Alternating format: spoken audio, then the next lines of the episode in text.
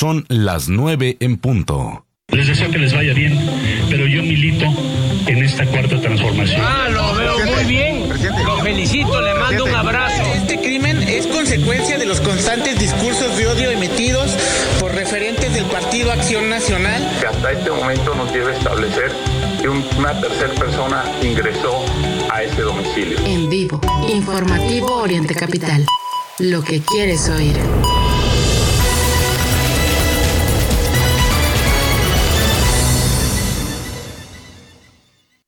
Ya comienza la información en Oriente Capital. Mario Ramos y Raya Costa.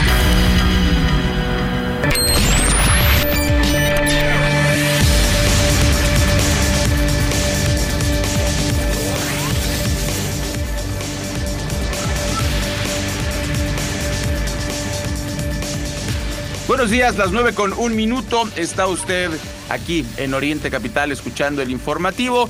Eh, bienvenidos a la segunda hora. Les saludamos Mario Ramos y Raya Costa, las voces informativas para que usted esté enterada, enterado de lo que ocurre en México, eh, en el mundo, por supuesto. Y pues recordarle a las nueve y media, más o menos en 30 minutitos, tendremos la mesa de debate, las elecciones en México 2024, análisis de las candidaturas y candidatos con Paco Vergara, el eh, presidente de Politeya Comunicación y al consultor político Irán Hernández. Estaremos platicando eh, pues los temas, ¿no? Marcelo Ebrard, Claudia Sheinbaum, Harfush, eh, si el, el mal manejo de la crisis del huracán Otis va a afectar al presidente o no para el 24. Eso y mucho más vamos a platicar, Mario. Bienvenidas, bienvenidos. Les recuerdo, pueden interactuar con nosotros en vivo en el chat de Facebook Live o también hacerlo a través de la red X. Ahí estamos como arroba Oriente Capital. También nuestras cuentas personales están a su disposición.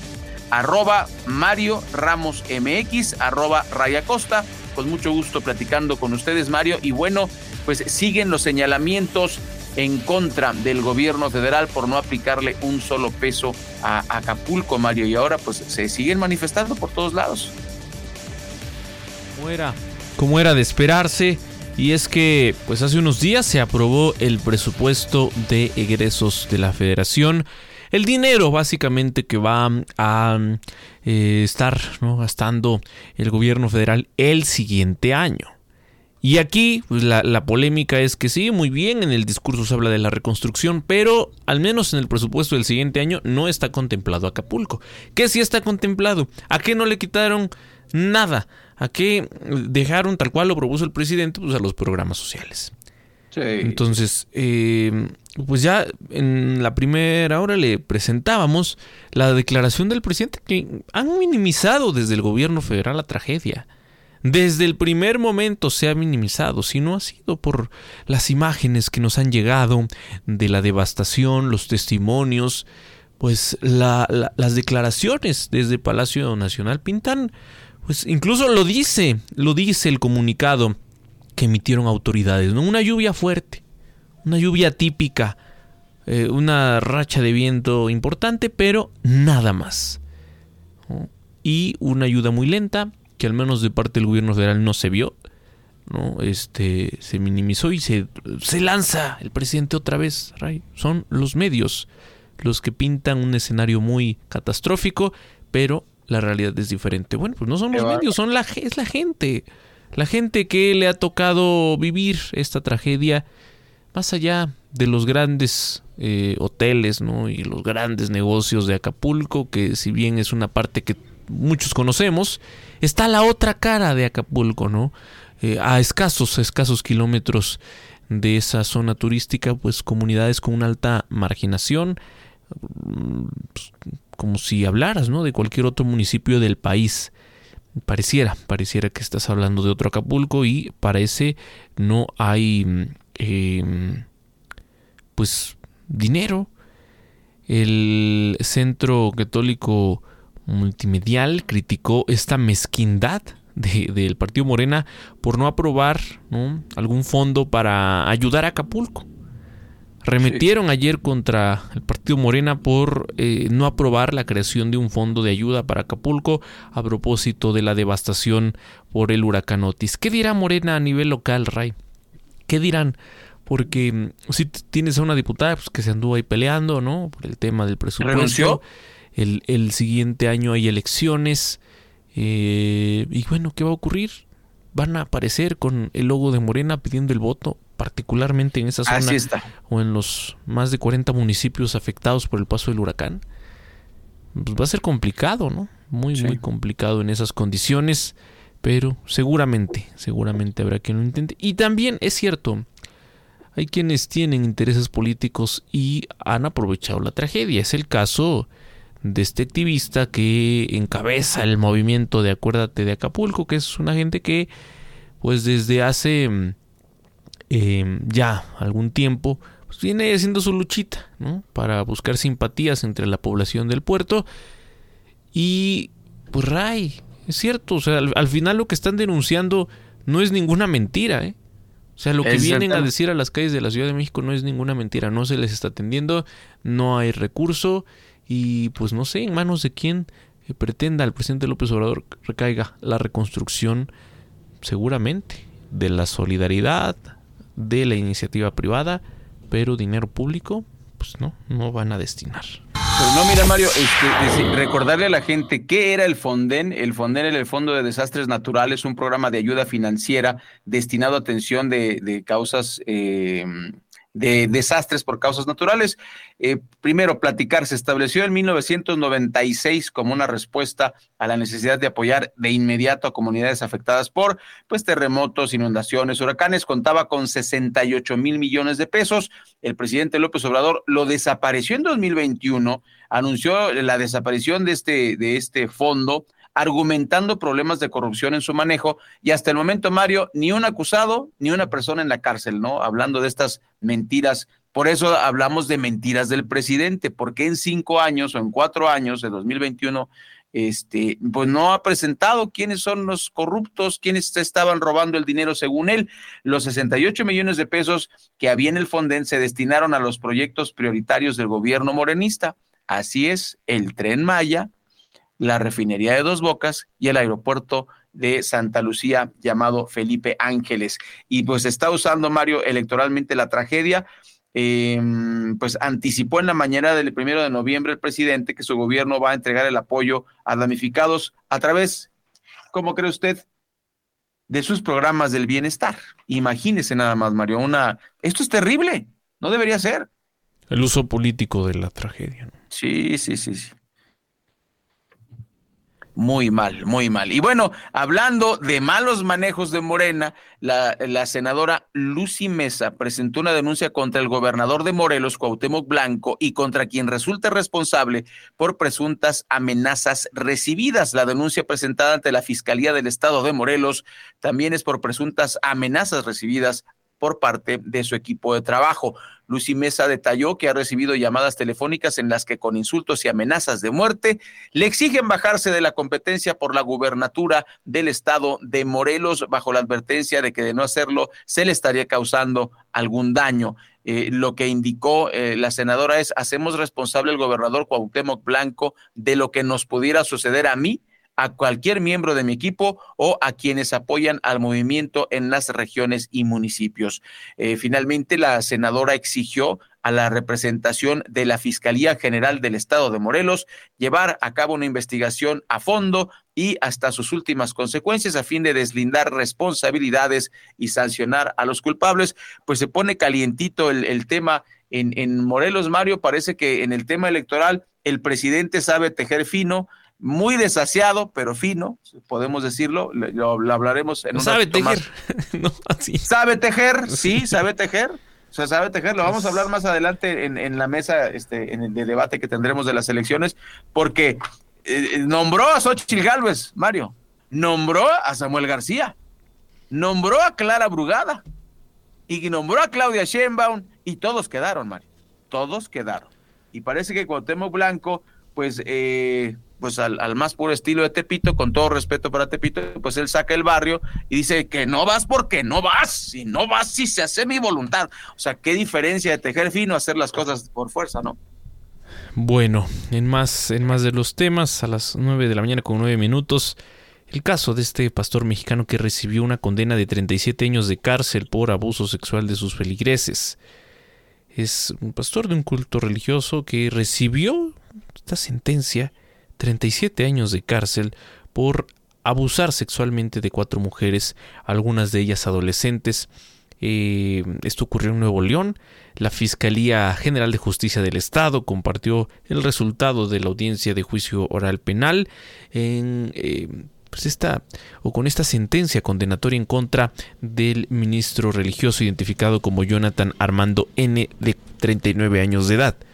Las autoridades no aclararon la denominación religiosa a la que pertenecía, al limitarse a exponer que las eh, violaciones ocurrieron derivado de su actividad como ministro de culto religioso que ostentaba en un templo ubicado en Cadereyta Jiménez, este municipio que se ubica en la zona metropolitana de Monterrey. Al hombre se le encontró culpable de los delitos de violación, crimen equiparable a la violación y eh, violación en grado de, tentativa, además de abuso sexual. En una audiencia celebrada pues eh, hace unos días, un agente del Ministerio Público acreditó la participación del acusado en los delitos referidos, según lo dado a conocer por la Fiscalía. Son las 9 de la mañana con 11 minutos, 9.11. Fíjese usted, pues eh, finalmente ya se pusieron de acuerdo el señor Larrea, eh, firmó un convenio con la Cuarta Transformación para entregar vías. Luisa María Alcalde, secretaria de Gobernación, informó que la Cuarta Transformación, encabezada por el presidente Andrés Manuel, llegó a un acuerdo con el empresario Germán Larrea para la entrega de las vías del tren del Istmo de Tehuantepec. Usted sabe que hubo una eh, posesión por la fuerza de parte del gobierno de México. Finalmente firmaron un convenio el viernes pasado eh, más específico que tiene que ver con la entrega física de las vías del tren del Istmo de Tehuantepec. ¿A cambio de cuánto? Concluir, eh, sí, claro, es que es lo que no dicen. No sé si con donación de impuestos, este, no te preocupes, podemos participar de otra forma, te doy una concesión por 30 años de no sé qué. No se aclaró, Mario, solamente firmaron un convenio y yo te, es más, desde ahorita, te aseguro que ese convenio no va a ser público y no lo van a sacar en 30 años. Y ya, pues en 30 años, ¿quién se va a acordar del convenio, no? Porque luego así, eh, así le, así le hacen, así le hacen. Eh, Sobre texto, Ray, de que estás hablando de vías de comunicación, seguridad nacional. Claro, claro. Ese ha sido el, el pretexto ideal para la 4T que pueda de esta forma ocultar la información, digamos, legalmente, ¿no? Legalmente es como la vía y sí hay temas que tienen que ver con la seguridad nacional, pero esto no, como ha ocurrido con, con otras obras insignia, en donde lo que se pretende ocultar es la opacidad, el manejo discrecional de, de recursos públicos y bueno, pues ahí está, son las 9 de la mañana con 13 minutos. Antes del corte le comparto esta historia terrible. No cesan los asaltos en, en, México, en las distintas carreteras. Constantemente hablamos de la eh, Veracruz-México, en los límites entre Puebla y Veracruz. Le hablamos de la México-Querétaro, de la México-Toluca, de la México-Puebla. No es la primera vez que hablamos, ¿eh? pero resulta que y ayer, ayer particularmente se hizo viral el momento en el que se lo describo así. Son cuatro jóvenes, van en un vehículo, más o menos 8 de la noche, salían de la Ciudad de México, todavía era eh, territorio mexiquense sobre la México-Puebla, particularmente en eh, la zona de Chalco. Ahí ellos van circulando por el carril de alta velocidad, una piedra eh, en, el, en el camino pues genera que tengan que orillarse, porque sufrieron daño al menos dos, dos eh, de las llantas.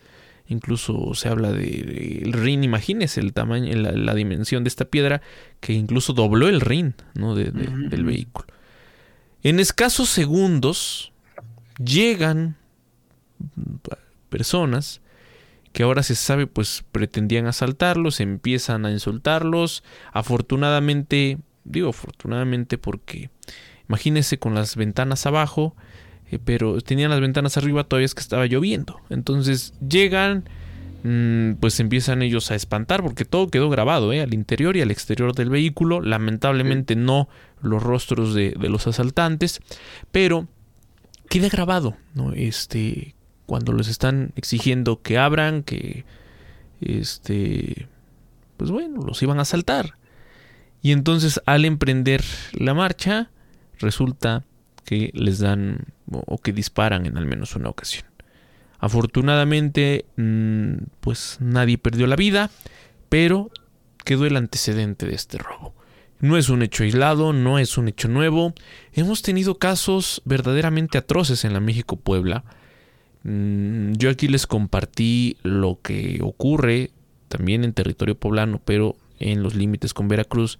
Hoy por hoy, Ray, tienes la presencia de la Policía Estatal de Veracruz, de la Policía Estatal de Puebla, de la Guardia Nacional en, en un pequeño tramo, pues ante tantas y tantas denuncias.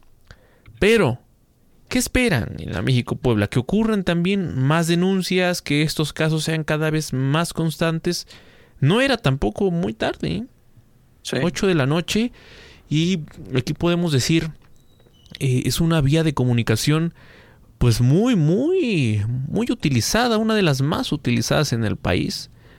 Eh, y bueno, esta conexión entre Puebla y la capital mexicana, diariamente miles de personas, ¿no? vienen de Puebla a trabajar a la Ciudad de México y bueno, y viceversa. Entonces, eh, pues ojalá, ojalá que se atienda y ojalá que se dé con los responsables también de estos hechos. Deberían, deberían investigar. Ayer se decía, pues poca presencia hay de este lado de las autoridades y que es un tramo importante, en un tramo en donde pues se, puede, se puede practicar estos delitos y pues, quedar con total impunidad las 8, perdón, las 9, las 9 de la mañana con 17 minutos en la capital de la República Mexicana. Iremos a un corte, es breve. Al regresar continuaremos con más del informativo y después de la media estaremos eh, platicando en este, eh, pues esta situación del proceso que ya se avecina, el proceso electoral del siguiente año. Síguenos en redes sociales, arroba Oriente Capital, arroba, Raya Costa. Y arroba Mario Ramos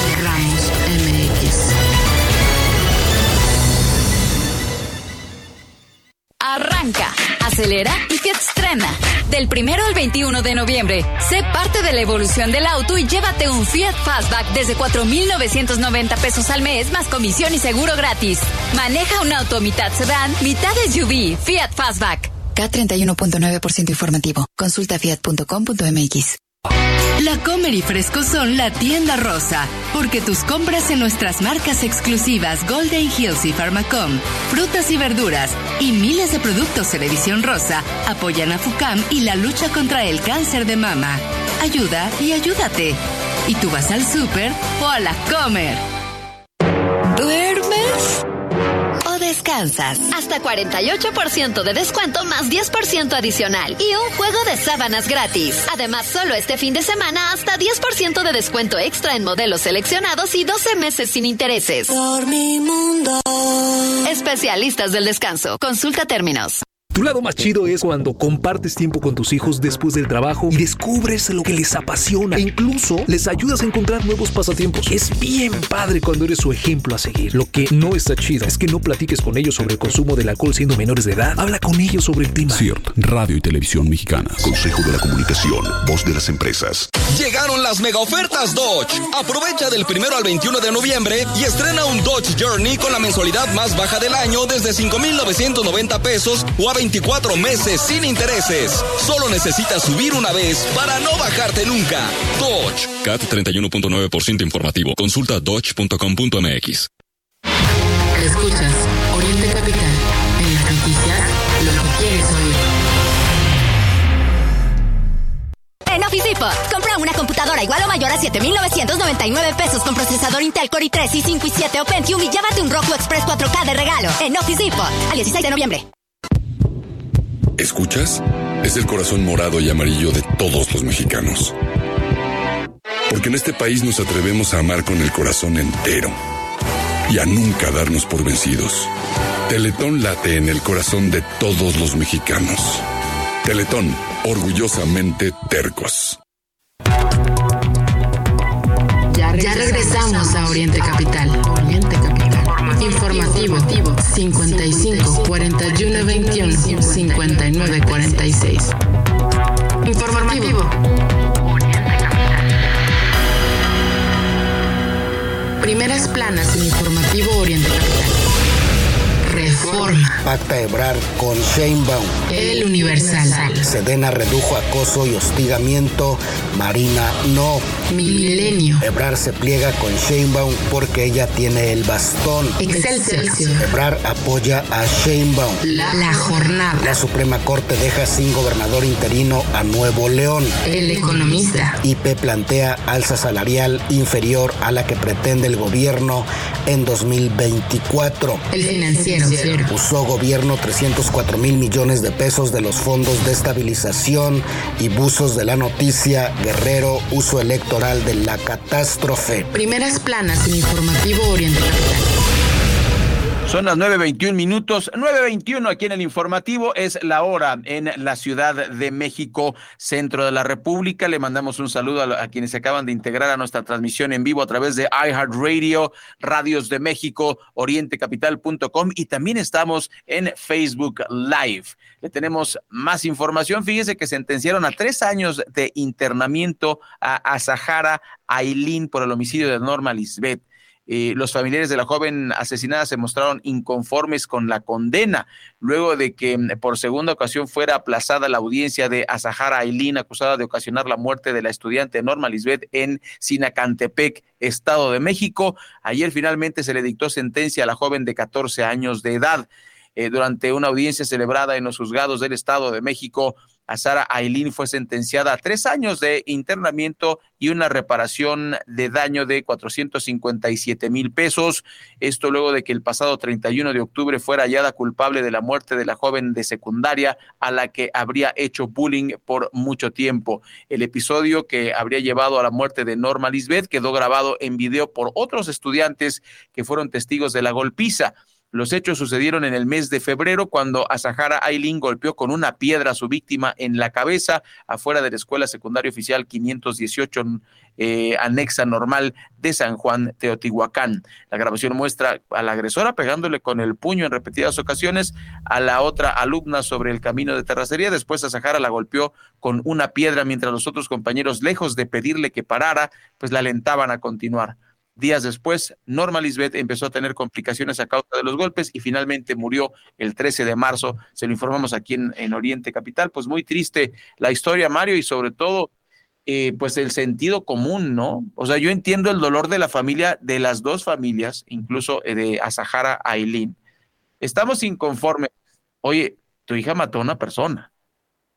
Y, en el video no se ve que sea defensa propia, ¿no? O sea, se ve que la que, que pobrecita eh, Norma Lisbeth ni siquiera metió las manos, no sabía ni pelear, Mario. O sea, fue bullying hasta incluso en la golpiza eh, eh, y además hasta las, las reglas de las peleas, Mario. Yo creo que eh, todos hemos tenido alguna experiencia por el estilo y sabemos cuando, cuando te derrotan, te derrotan, se acabó el asunto y ya, pero en este caso se llevó. Descargó, la... descargó toda su frustración. Sí, sí, sí, muy feo caso, muy feo caso. Bueno, en más de los temas, Iván Estrada fue detenido por presunto ejercicio abusivo de, fun de, de, funciones públicas. Él era el alcalde de Matehuala, San Luis Potosí. Se le señala a que cobraba por sus eh, funciones. Eh, y bueno, es, es, un tema ahí muy delicado. Porque luego de ser detenido, el alcalde de Matehuala de... Eh, pues allá, en este municipio de San Luis Potosí, la Fiscalía General de Justicia de esa entidad confirmó que este audio que ha circulado en el que el hombre presuntamente revela nexos con grupos criminales sí es la voz del funcionario y no va a poder decir que se trató de inteligencia artificial como por aquí el jefe de gobierno. El titular de la Fiscalía de San Luis Potosí informó sobre el caso de este alcalde de Matehuala y pues así, así las cosas, estos nexos que también se han normalizado en el país, pero pues eh, cuánto tiempo no llevamos con estas prácticas alcaldes al servicio del crimen organizado. Eh, pues bueno, hasta ahora, hasta ahora no, no tenemos pruebas, al menos de gobernadores, tampoco dudas, pero es una situación complicada. Por eso, por eso el incremento, sin duda, de la violencia. Son las 9 con 25 minutos, 9.25, y pues fíjese que en la Ciudad de México, por crisis nerviosa, un conductor se subió a la glorieta de la Diana Cazadora. Este video también, pues eh, por supuesto que inundó las redes sociales, circulaba sobre río Mississippi con dirección a la avenida Chapultepec, y al llegar al Paseo de la Reforma, vino el choque contra la base de concreto de la glorieta de la Diana, eh, pues se subió más de dos metros. Es Jorge N., conductor de la camioneta que se subió a la glorieta de, la Diana en Paseo de la Reforma. Eso fue la madrugada del sábado. Es acusado por el Ministerio Público de daños a la propiedad pública, según eh, la ficha informativa de la Fiscalía General de Justicia de la capital. Este hombre de 29 años no conducía bajo los influjos del alcohol o de alguna droga. En entrevista con policías de investigación, dijo que iba platicando con una joven de nombre Jacqueline, quien iba en el asiento del copiloto, y en ese momento sufrió una crisis nerviosa, lo que le impidió reaccionar. Circulaba sobre el río Mississippi con dirección a Avenida Chapultepec y al llegar a Paseo de la Reforma, eh, vino el choque contra la base de concreto de la glorieta de la Diana, que pues escaló dos metros, no es, no es poco, Mario, eh, tuvo que ir muy rápido porque un vehículo como ese es difícil que pueda superar un, este, pues esa, esa altitud, ¿no? Y la forma que tiene la, la, glorieta. En este vehículo viajaban cuatro personas. La Secretaría de Seguridad Ciudadana informó que al interior estaban un hombre y una mujer. Los paramédicos los revisaron y diagnosticaron a la mujer como policontundida y fue trasladada a un hospital para su atención. El conductor, bajo la custodia policial, fue llevado a otro hospital para recibir atención médica especializada y hasta el día de ayer se reportó que seguía hospitalizado en calidad de detenido. Bueno, pues eh, en este momento son las 8 de la mañana con 27 minutos. Le vamos a platicar que las líneas 9 y B del metro de la Ciudad de México le dicen adiós al boleto. Eh, se va a ingresar exclusivamente con la, con la tarjeta MI. En total serán 8 de las 12 líneas del metro de la Ciudad de México las que van a permitir el acceso exclusivo con esta tarjeta de movilidad integrada. Eso es, de ahí viene el MI. Em, el sistema de transporte colectivo Metro de la Ciudad de México informó que a partir del sábado 25 de noviembre, las líneas 9 que van de Pantitlán a Tacubaya y la B de Buenavista a Ciudad Azteca van a dejar de recibir boletos magnéticos y el acceso será exclusivamente con esta tarjeta de movilidad. Por esta situación, el Metro de la Ciudad de México hizo un llamado a los usuarios para tomar precauciones y adquirir sus tarjetas lo, antes posible en las taquillas de las tres estaciones de la línea 9 o en las 21 estaciones de la línea B. El llamado a los usuarios es a contar anticipadamente con su tarjeta a fin de evitar contratiempos, la cual se podrá adquirir o recargar en todas las taquillas o máquinas expendedoras. Pues un llamado, Mario, porque pues en México tenemos esta costumbrita de dejar todo al último y esto es lo que desgraciadamente luego nos pasa en, muchas circunstancias, en muchas ocasiones. Se está avisando con tiempo. Es, es muy importante que pues todos eh, tomen sus previsiones, que adquieran sus tarjetas y que no tengan problemas. Em, em, repetimos, las líneas 9 y em, la línea B del Metro de la Ciudad de México ya no van a recibir boletos. Muy importante que usted eh, adquiera la suya. Sábado 25 de noviembre. Tiene tiempo, estamos a 14. Entonces, por favor, no lo deje al último, sobre todo los que viajamos en metro en la Ciudad de México. Los minutos son preciosos. Y si usted va rápido y no trae el dinero suficiente y luego no puede comprar la tarjeta, no va a poder viajar. Entonces, por favor, tome sus previsiones. En este momento son las nueve con 29 minutos. Vamos a una pausa y regresaremos para charlar de política, como tanto nos gusta. Eh, Francisco Vergara, Paco Vergara e Irán Hernández están listos para charlar de nosotros acerca de los candidatos y candidaturas mm, en la Ciudad de México y en el país. De eso y mucho más, después del corte vamos a platicar en Oriente Capital. En vivo. Mario Ramos en Oriente Capital. Lo que quieres hoy. Disfruta una nueva experiencia de compra en mi Palacio app. Vive el palacio más personal con las exclusivas funciones dentro de la app y conoce una nueva forma de disfrutar tu tarjeta Palacio. Descárgala ahora. Disponible para iOS y Android.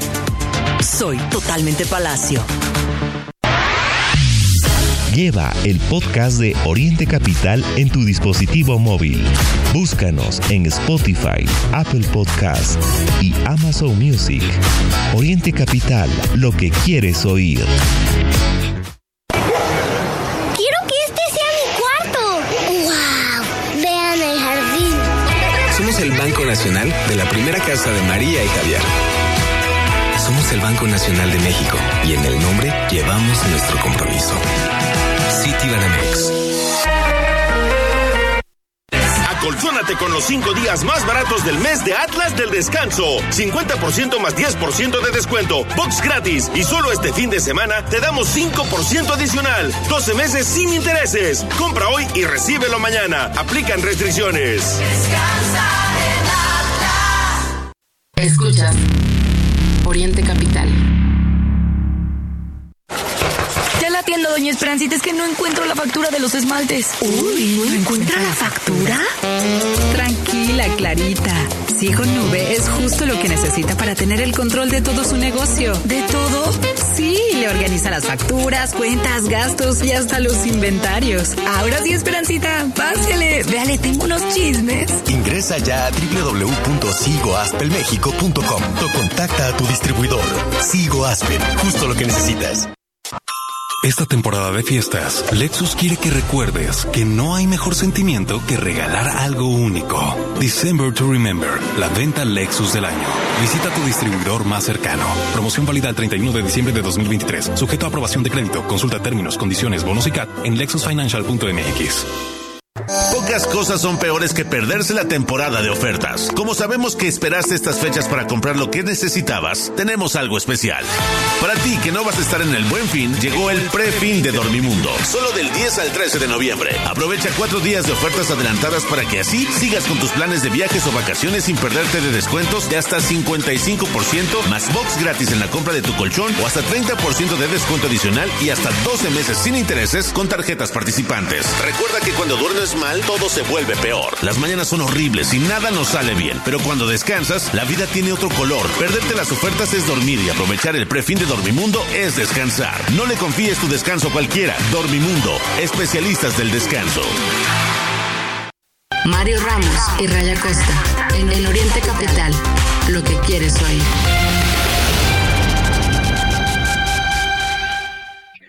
Buenos días, son las nueve con treinta y dos minutos. Gracias por acompañarnos al informativo de Oriente Capital. Estamos de regreso con esta charla que les prometimos al inicio de este informativo. Vamos a platicar de política. Ya estamos con Paco Vergara, él es el director de Politeya Comunicación y pues al consultor político Irán Hernández, quienes nos hacen el favor de acompañarnos en esta charla, en esto que nos gusta tanto, que es la grilla. Y hay mucho que platicar porque este fin de semana fue un fin de semana electorero. Eh, yo quisiera empezar primero que nada, eh, Paco, pues mandarte un abrazo con mucho cariño. Estás en Guerrero. La última vez que platicábamos, pues estábamos en otras circunstancias completamente distintas. Un abrazo para ti, para todos nuestros queridos amigos allá de, de Guerrero que conocemos. A Saúl, por favor, salúdalo mucho y a todos los compañeros porque pues realmente eh, está pasando, está pasando una tragedia muy fuerte por allá. Muchas gracias, Ray. Un saludo, Mario. Muy buenos días. Irán, siempre es un gusto coincidir aquí contigo. Y un abrazo solidario a toda la gente de Acapulco que de verdad se las está viendo muy complicadas en esta, en esta ocasión. Y pues quisiera empezar a arrancar con ese tema porque tiene que ver con, con las elecciones. Es el tema eh, menos caliente de los que tenemos, pero me gustaría hacerles esta pregunta. ¿Va a afectar a López Obrador eh, la orden, porque bueno, e, es una orden que la gente no está consciente que dio López Obrador, pero de no etiquetar recursos para, para Guerrero en, en la Cámara de Diputados, ¿va a afectarle o a la gente no le va a importar para las elecciones del 2024?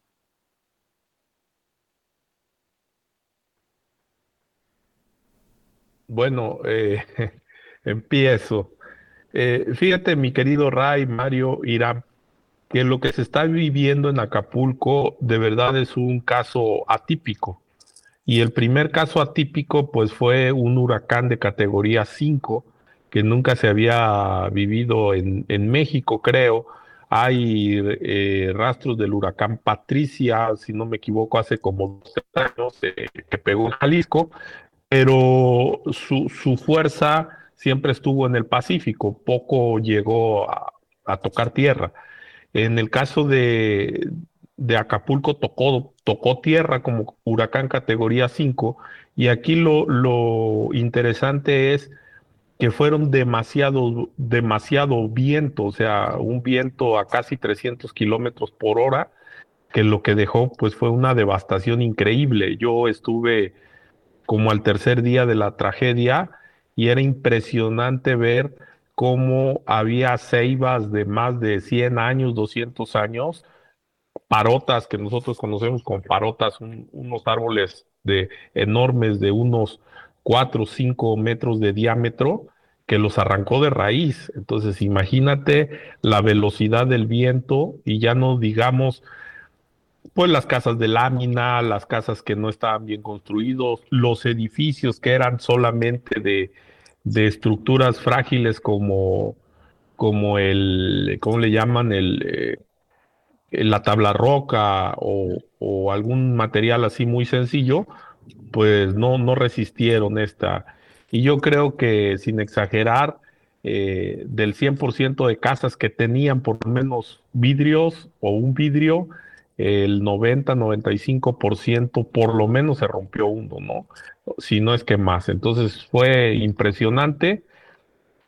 Arrasó todo, o sea, arrasó, parecía una zona, una zona de guerra pero regresando al tema, al tema político, fíjate que aquí hay cosas interesantes. La primera, las autoridades dicen haber anunciado y haber dicho que sí venía un, huracán de esa magnitud. El presidente se justifica diciendo que en un tuit a las 8 de la noche él anunció ah, pues la magnitud del, de la catástrofe, pero nadie, absolutamente nadie, accionó algo. Ni siquiera un, de verdad, no, no existe ni siquiera en las redes sociales un, un mensaje donde dijera sálganse de las casas, retírense de los vidrios, pónganle másquina a los vidrios, este, lleven a los niños a un lugar seguro, nada, ¿eh? Nada, solamente ahí viene el huracán, ahí viene el huracán. Y, y algo que es también tremendamente sorprendente es eh, y algo que poco se ha hablado es el tema de los marineros, de los pescadores, de la gente que tenía yates, y no me refiero a los dueños de los yates, sino a los que cuidaban los yates, que tuvieron que salir a sortear la tormenta y muchos de ellos están desaparecidos. Eh, hay, no quiero decir cifras, pero hay una cifra impresionante de más de 100, más de 200 eh, personas desaparecidas y bueno, desaparecidas, se entiende que se fueron a sortear la tormenta y ya no regresaron, ¿no? Entonces, eh, no quedó un bote en pie, todos, todos encallaron o, se hundieron. Entonces, la verdad es que es una catástrofe tremenda. Y, bueno, la ayuda del gobierno, tanto federal, estatal y municipal, eh, no se vio reflejada en un primer momento la verdad es que hubo solidaridad de otros estados que llegaron a ayudar. Por ejemplo, yo te puedo decir que ese día que fui vi una brigada de limpieza de la Ciudad de México impresionante. Yo creo que había alrededor de unos entre 400 y 500 elementos. Entonces eh, era la brigada más grande que se veía limpiando y, y todavía hasta ayer, hasta ayer antier, eh, hay una foto emblemática que al parecer después bajaron de las redes sociales de la presidenta, donde ella estaba riendo solita la costera, ¿no? Y entonces dicen, bueno, ya le faltan como 10 años para que termine de barrer. Eh, y la otra, digo, mala, mala comunicación ahí. Y la otra es que la gobernadora también sale con una brigada, inaugura una brigada de limpieza para las playas y para zonas ahí eh, turísticas y, la, la, hace con los funcionarios, llamando a todos los funcionarios a hacer trabajos de limpieza y entonces lo que siempre se ha cuestionado es, ¿Y por qué no llamar a los empresarios que tienen maquinaria pesada? ¿Y por qué no invitar a los gremios de trabajadores del, volante o de la construcción que tienen carros, que tienen maquinaria para poder hacer la limpieza? Eh, llevamos casi 20 días de, la catástrofe, la basura todavía está en las calles, eh, todavía hay un olor fétido muy fuerte y entonces va a haber muchas cosas que va, que va a generar. Eh, se habló de la rapiña, se habló de muchas cosas, pero algo interesante, Ray, que, que yo sí quiero decir es, eh, porque vamos a hablar del tema electoral, y algo interesante es, más allá de encuestas, más allá de mediciones que se puedan estar haciendo ahorita, este, el presidente anunció algunas acciones inmediatas. La primera, les van a dar 8 mil pesos a todas las casas, sin excepción, para trabajos de limpieza y pintura.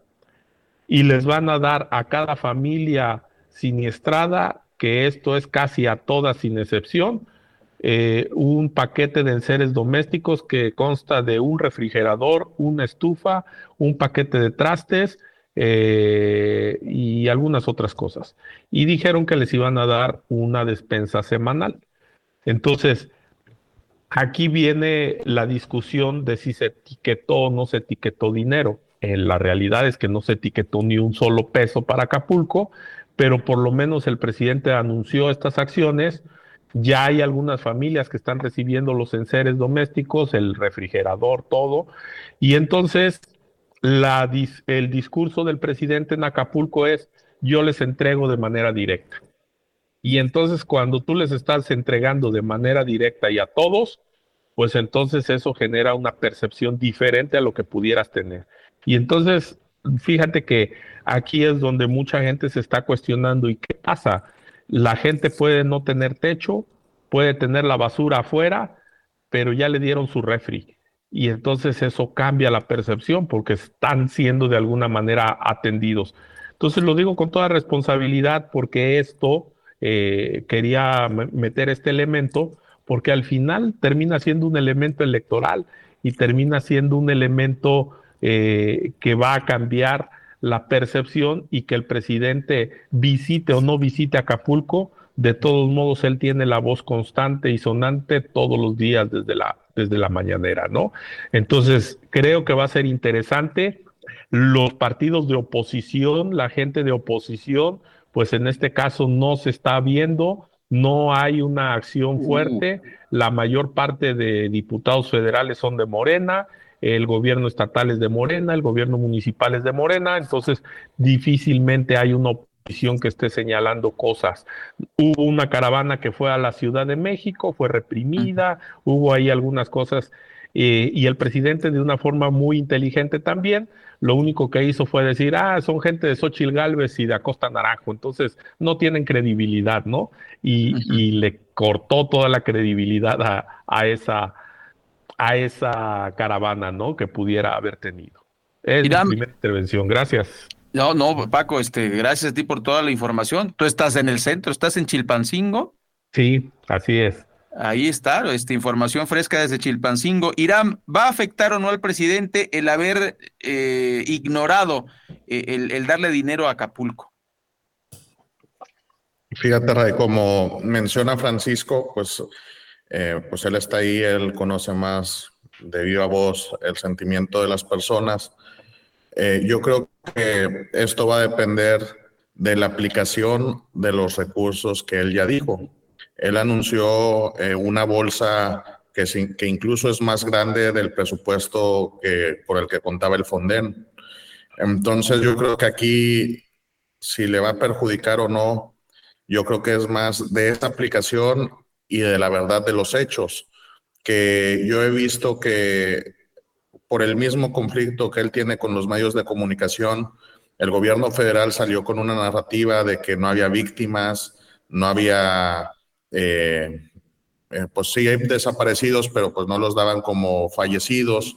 Y, donde la realidad, pues los medios de comunicación mostraban otra, mostraban pues el sufrimiento de las personas, eh, de las familias de estas personas desaparecidas y eso eh, yo creo que pues sí le debió de haber afectado políticamente en el estado de, Guerrero, pero pues como dice Francisco, eh, pues esos apoyos también pues vienen a tapar, entonces aquí yo creo que es cuestión de tiempo de, de que esa verdad de una manera u otra va a salir a la luz, si lo hizo bien o si lo hizo mal. Y entonces yo creo que es algo donde los, la oposición y los medios de comunicación que no están a su favor, pues lo van a poder, poder utilizar políticamente en su contra. Yo quisiera preguntarles en, este tema que estamos abordando, eh, lo comentábamos incluso en el primer bloque de este martes con Ray aquí al aire, eh, pues sin duda alguna habrá quien aproveche ¿no? este, este tema y eh, sí, por un lado, tenemos que se está politizando el asunto. ¿no? estos, este grupo, incluso del que nos referíamos ahorita, que viene de la Ciudad de México. Las demandas que encabezan son justas. La denuncia de no hay presencia de las autoridades en todas las comunidades de Acapulco, pues son correctas. Pero lo cierto es que sí hay liderazgos que eh, desde hace algún tiempo, pues vienen ahí abriéndose cancha, ¿no? A nivel muy local, a nivel, si quieren, solo de Acapulco. Y, bueno, en un territorio el presidente lo, lo, presumió la semana pasada, ¿no? Yo he ganado en Guerrero, yo he ganado en Acapulco, en, en las contiendas en las que he participado. Eh, sin duda alguna, bueno, pues los programas sociales jugarán su papel, pero pues queda claro, ¿no? Que alguna afectación hay que alguna afectación hay a la imagen del presidente, al partido Morena. Vimos incluso a esta legisladora, ¿no? Que, que pues le toca representar a ese estado, que se manifestó ahora con el tema del presupuesto. Y lo que yo les quiero preguntar, eh, particularmente a ti, Paco, porque pues, tienes eh, tacto de, de, las condiciones políticas en ese estado, eh, pues, ¿cómo tendrán ahora cierto discurso, ¿no? Incluso la oposición o estos liderazgos para eh, pues buscar, buscar participar también en el, en el proceso y tener ciertos argumentos, ¿no? Para atacar, eh, en este caso, pues, al partido oficial, ¿no? En donde es una zona que sí, la tenía el PRD o un estado, ahora en manos de Morena y que además pues los, las cifras con las que han ganado pues no son nada despreciables, o sea, sí se habla de una presencia importante de ese partido o de movimientos afines al presidente. Entonces, en estas, en estas condiciones mm, hay mayor posibilidad de que la oposición pueda irse abriendo ahí cancha en, esa zona, digo, porque hay una ausencia total, ¿no? De las autoridades, ¿qué decir a nivel federal? Pues también tienen gobernadora, también tienen alcaldesa y pues ya se hablaba, ¿no? Del papel que han jugado. Gracias, Mario. Fíjate que es interesante eh, la pregunta y voy a tratar de no sé cómo, cómo segmentar la respuesta en dos. La primera, de pronto creo que toda la gente está entendiendo eh, lo que está pasando en Acapulco, se ha solidarizado, de verdad la ciudadanía, la, sociedad civil se ha, se ha, solidarizado. Y me refiero a gente de otras partes del, del país, de otras, de otras partes de, fuera de Guerrero, pero la magnitud que tiene el, fenómeno escapa incluso de cómo se los pudiera yo describir. O sea, cuando lo ves, cuando, cuando lo ves con tus propios ojos, o sea, escapa de lo que de lo que incluso ves en las noticias. Decía un amigo, lo que ves en las noticias multiplícalo por 10 o hasta por 100. O sea, es un tema complicado. Eh, a estas alturas todavía hay, hay calles asolvadas llenas de lodo, con los carros tapados. Entonces, imagínense. Bueno, eh, y la segunda parte que, que, tiene que ver con esto que, que planteaba Mario, que pregunta Mario, es, creo que la gente difícil, bueno, a ver, primero, cualquier, cualquier movimiento de este tipo, de esta magnitud, yo creo que es hasta inconsciente, inhumano quien lo quiera politizar. Esa es la primera parte donde nos enfrentamos a un tema de politizar un, movimiento. Ahora, quiero decirles que López Obrador, eh, durante mucho tiempo, él sí encabezó como oposición muchos movimientos, ¿no? Incluso hay, eh, podríamos decir, hay grupos, hay políticos que surgieron de esos movimientos y ahorita se me viene a la mente el profesor René Bejarano, que después de la tragedia del 85 uno de los que formó uno de los grupos en Ciudad de México más fuertes, ¿no? Porque organizó, supo organizar a los, a los damnificados del, terremoto.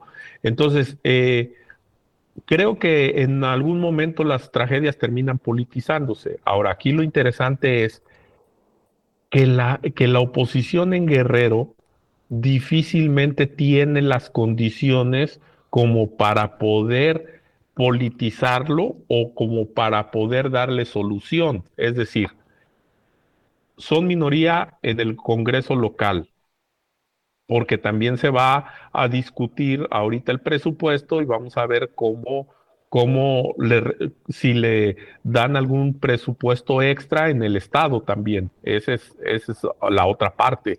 Ahora, eh, no tiene, la oposición no tiene la gobernatura, les decía, gobierna Morena, todo. Gobierna Morena el municipio, gobierna Morena el Estado, gobierna Morena la federación. Entonces la, la oposición realmente, ah, bueno, y el que fue candidato del, del PRI, eh, de la alianza PRI-PAN-PRD en la, perdón, PRI-PRD, no, el PAN no fue, eh, PRI-PRD en la elección pasada, hoy está del lado de Morena. Uh. Entonces, esa, esa oposición que pudiera existir en Acapulco no la hay, está un poco disminuida efectivamente el, que encabezó este movimiento, pues es Evodio Velázquez, un dirigente del PRD, fue alcalde de Acapulco y entonces pues rápido lo, lo etiquetan como un tema. Ahora, aquí la pregunta interesante es la intolerancia, y yo sí lo digo con todo respeto, la intolerancia del gobierno federal a la crítica. O sea, ¿por qué no aceptar que hay cosas que se puedan, que se pueden mejorar y, y ellos simplemente dicen que las cosas se van a hacer como el presidente diga. Entonces, si el presidente mantiene su ánimo de apoyar a Acapulco, efectivamente, como lo dijo Irán, hay un presupuesto que se habla de 61 mil millones de pesos que se va a aplicar pero en la, en la estimación que han hecho los grupos en Acapulco para la reconstrucción es de más de 350 mil millones de pesos. Es decir, que por lo menos debieron haber programado unos 50 mil o 60 mil eh, millones de pesos cada año durante 3, 4 años para poder lograr esta reconstrucción. o sea, cuando se habla de etiquetar recursos, se refiere a esa parte. ¿Qué puede pasar? y ayer lo platicábamos con un líder sindical, eh, muchos de, muchas de las empresas en Acapulco se van a declarar en quiebra, van a liquidar a sus, a, sus, a sus trabajadores y entonces viene una época de desempleo muy canija, viene una época de migración, eh, la gente va a empezar a, buscar otros lugares para trabajar y entonces por lo menos en Acapulco yo creo que la participación política el próximo año va a caer y eh, dependiendo de cómo se hagan las cosas, ahí coincido con Irán, dependiendo de la narrativa y cómo trabaje las cosas directamente el presidente, pues ahí van a estar los resultados. Termino diciéndoles nada más que la narrativa también en el Estado la controla el gobierno del Estado y la narrativa siempre ha sido minimizar y esconder todo lo que pasó, ¿no? Terrible, terrible. Eh, estamos en la mesa de análisis los candidatos y candidaturas con Paco Vergara y con Irán Hernández, eh, consultores políticos. Irán, eh, bueno, primero que nada, felicidades porque son ustedes brujos. Lo dijeron en la otra plática que tuvimos en octubre y hacia allá va la siguiente pregunta. A ver, López Obrador destapó a Xochitl Galvez, destapó a Samuel García, destapó a Clara Brugada y quedaron todos los que dijo el presidente. O sea, hay una, eh, aunque tejieron muy fino con el caso de, Clara Brugada, muy, muy fino, se las, ahora sí que... Eh, pues lo resolvieron con el tema del INE, ¿no? Ay, sí ganó Harfush y por 12 puntos de ventaja, pero híjole, paridad de género. Pudieron haber sacrificado a otra persona, pero ¿por qué Clara Brugada? Ya lo explicaron este, otra vez. En ese sentido, eh, ¿cuál es el panorama en la Ciudad de México? eh, ¿podrían perder la Ciudad de México, Morena? porque ahora también resulta que hay ruptura con, esa es la segunda parte de la pregunta, por supuesto, ahora resulta que hay ruptura con el frente, porque ya anunció el PAN candidato y de repente Alito y Zambrano quedaron, ¿qué, qué, qué, qué, qué pasó? Entonces, como que ya están queriendo resolver el tema. Este, ¿qué, qué opinión te merece, Irán?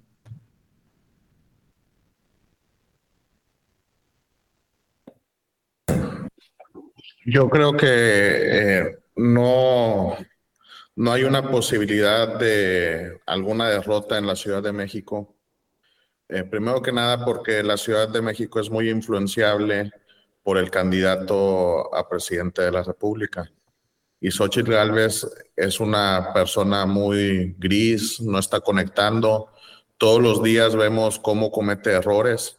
Acabamos de ver el error que dice que ella no incluiría, no incluiría a Lito Moreno en su gabinete y pues imagínate dónde, cómo deja parados a sus aliados políticos. Y, y aparte veo un candidato del Frente Amplio, a este Santiago Taboada, que pues tiene, tiene muchas cosas que se le pueden señalar. Incluso eh, creo que eso pues es un riesgo pues tanto para el frente pues como para él porque la Ciudad de México es una es un es una ciudad donde pues hay más de 10 millones de personas en donde creo que había las condiciones de la oposición de competir creo que pudieron haber elegido un candidato mejor y como tú bien dices eh, pues se vio que hay candidatos de que López Obrador los anunció y como bien decía Francisco en la entrevista pasada que tuve el gusto y el privilegio de acompañarlos, eh, pues ese coto de poder López Obrador no lo va a regalar. Ese, este bastón de mando pues solo eh, pues fue prestado a Claudia Sheinbaum. Eh, no se ve que tiene el bastón, pero no, no tiene el mando. Entonces, yo, yo creo que, que en eso, pues López Obrador va a seguir influyendo porque no va a regalar sus cotos de poder. Bien vimos el caso de Tabasco, que el único candidato seguro en, esta, en este proceso interno era Javier May, era donde todos podíamos decir con claridad que Tabasco iba a ser hombre y que iba a ser Javier May aunque Adán Augusto, que fue precandidato, secretario de gobernación y pues gobernador con licencia de Tabasco, pues no tuvo ni la más mínima injerencia en Tabasco para la sucesión, quedó el amigo de López Obrador y, es lo que eh, fuimos viendo. Eh, obviamente también hubo sacrificados por las negociaciones, es lo único que yo puedo decir que celebro que sí haya negociado. Vemos que al Partido Verde le dejaron a Chiapas y a Jalisco, donde Jalisco, eh, Lomelí era muy competitivo por parte de Morena, y, pero sí quedaron eh, mayoritariamente las personas eh, cercanas a López Obrador. Paco, este, Marcelo Ebrard, ¿reímos o lloramos? Este, ahora se refirió ayer pero ya no a López Obrador, ya se dirigió directamente con, con, la bastonera, como le dicen en redes sociales, ya se ya dijo Claudia, Claudia, Claudia, y pues una ruptura total con López Obrador.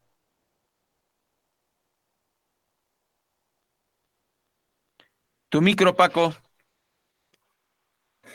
Perdón, perdón. Eh, esa es otra de las cosas que, eh, y y lo voy a decir como lo creo, ¿eh? ese es otro de los triunfos de López Obrador, haber acorralado a, a, Marcelo y no haber permitido que, que, se registrara en otro partido o, en, en este mejor de los casos, que, que, se fuera. Y entonces por eso entiendo que Marcelo en, eh, en su discurso pues se alinea con Claudia y dice, y no menciona a López Obrador, ¿no? Pero finalmente el tema es que lo, lo acorralaron y no le permitieron, ah, no le permitieron hacer nada. Pero además, creo que él también tardó mucho en tomar decisiones.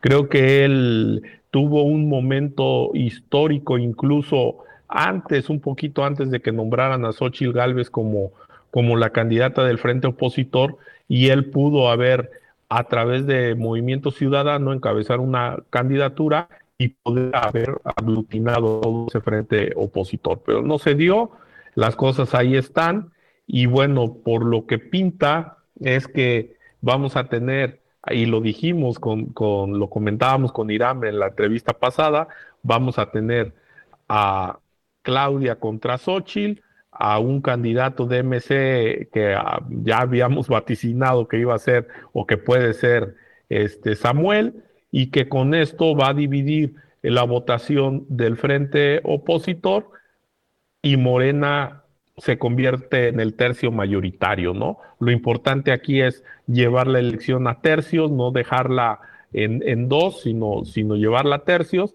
y en el tercio mayoritario, pues Morena lleva ventaja, ¿no?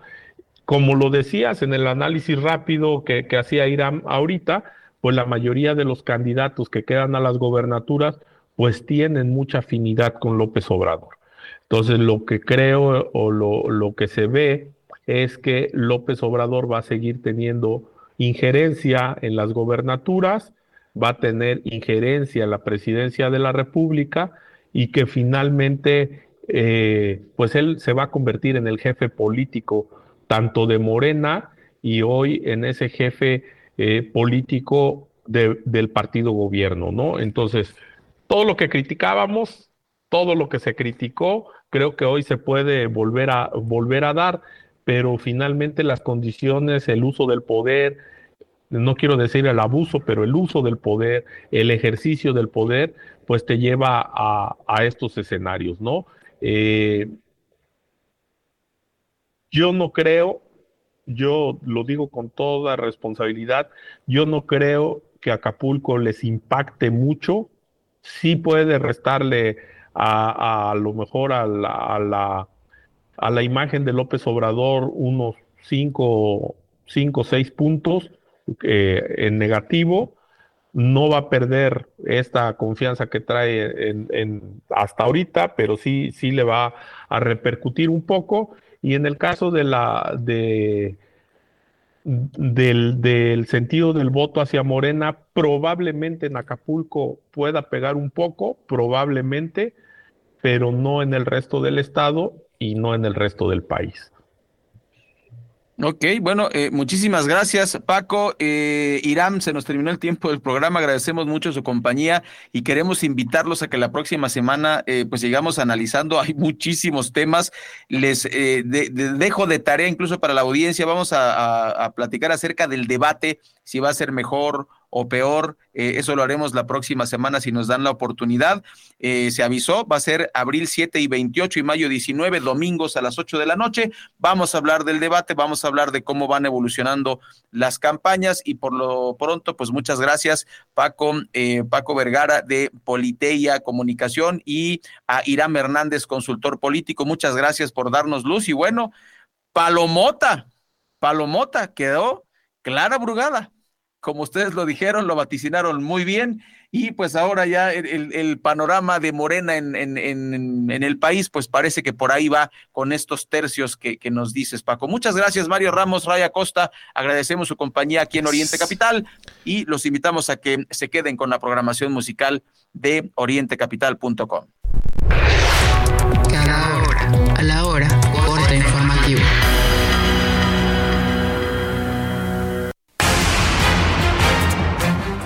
tal? Muy buenos días. El Servicio Meteorológico Nacional dio a conocer que este martes la masa de aire frío asociada al sistema frontal será reforzada y mantendrá el ambiente de frío muy frío sobre la mayor parte del país. Se esperan lluvias puntuales intensas en Veracruz, Oaxaca, Tabasco y Chiapas, muy fuertes en Campeche, Yucatán y Quintana Roo. En el caso del Valle de México, la máxima será de 24 grados. Habrá lluvias aisladas en la Ciudad de México y lluvias con intervalos de chubascos en el Estado de México. Atención automovilistas, hay cierre de carriles laterales en Avenida Oceanía debido a un tráiler atorado En la calle Norte 25, está en la colonia Moctezuma. El conductor intentó dar la vuelta, pero no pudo y el contenedor quedó arriba del muro de contención de la estación Ricardo Flores Magón de la línea B y derribó uno de los señalamientos, así como una cámara del C5. Se dictó sentencia de 60 años de cárcel en contra de tres sujetos quienes fueron señalados como responsables de un multihomicidio de siete albañiles ocurrido en Mineral de la Reforma Hidalgo en el 2022. De acuerdo con las investigaciones, dos de los fallecidos tenían nexos con el narco. Y en el mundo, la inflación en Argentina se ubicó en octubre en 142.7% interanual el Instituto Nacional de Estadística y Censo señaló que en los primeros 10 meses del año la inflación acumula un alza de 120%. Voz Alejandra Martínez Delgado. Corte informativo.